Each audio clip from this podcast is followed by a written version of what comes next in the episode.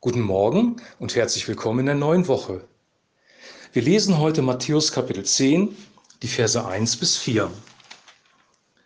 Und er rief seine zwölf Jünger zu sich und gab ihnen Macht über die unreinen Geister, dass sie die austrieben und heilten alle Krankheiten und alle Gebrechen. Die Namen aber der zwölf Apostel sind diese.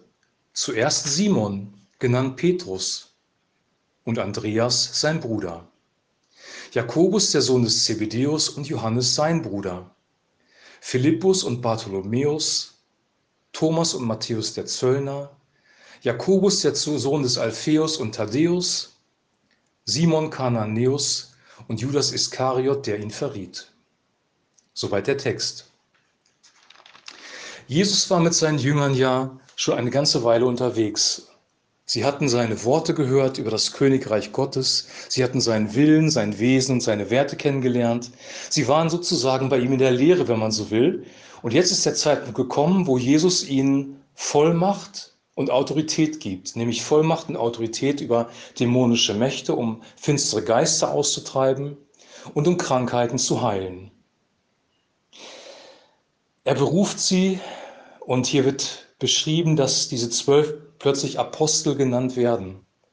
Und die Frage ist eben, was bedeutet dieses Wort Apostel? Das möchte ich im Vorfeld auch klären, bevor wir jetzt weitergehen mit den einzelnen Namen.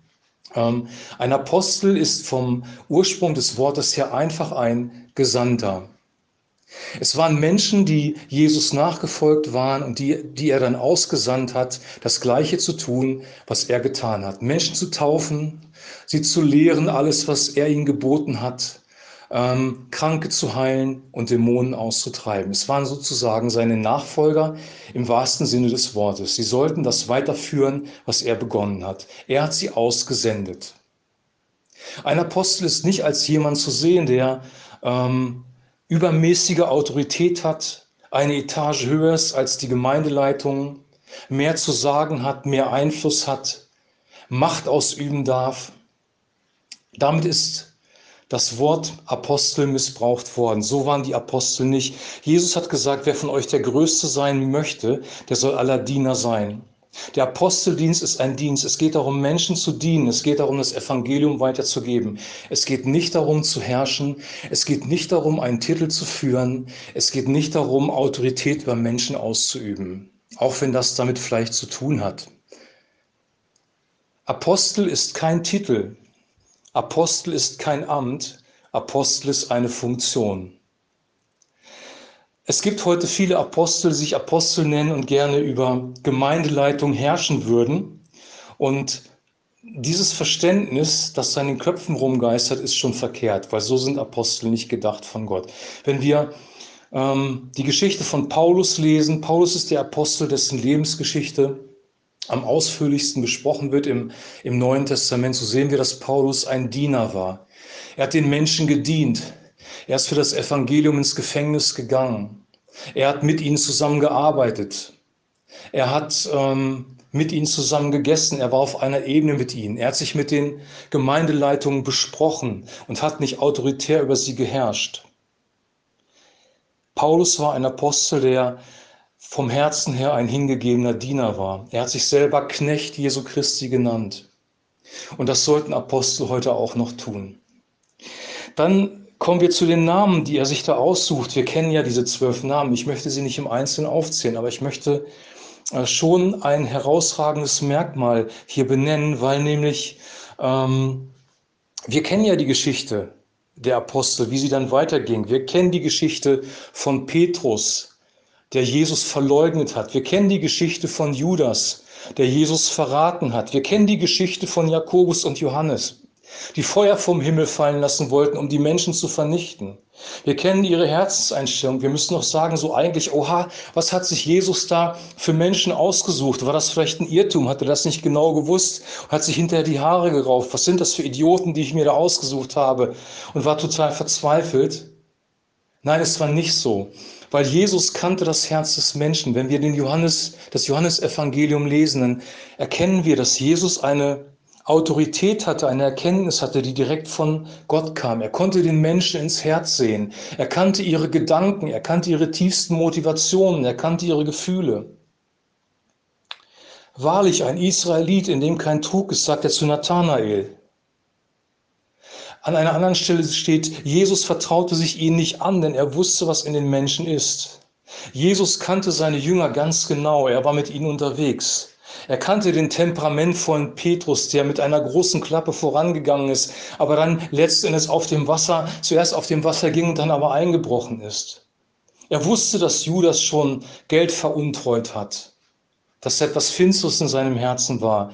Er kannte diese Jünger. Er kannte einen Johannes, der mit seinem Bruder Jakobus zusammen Feuer vom Himmel rufen wollte. Er nannte sie die Donnersöhne. Jesus kannte seine Jünger ganz genau.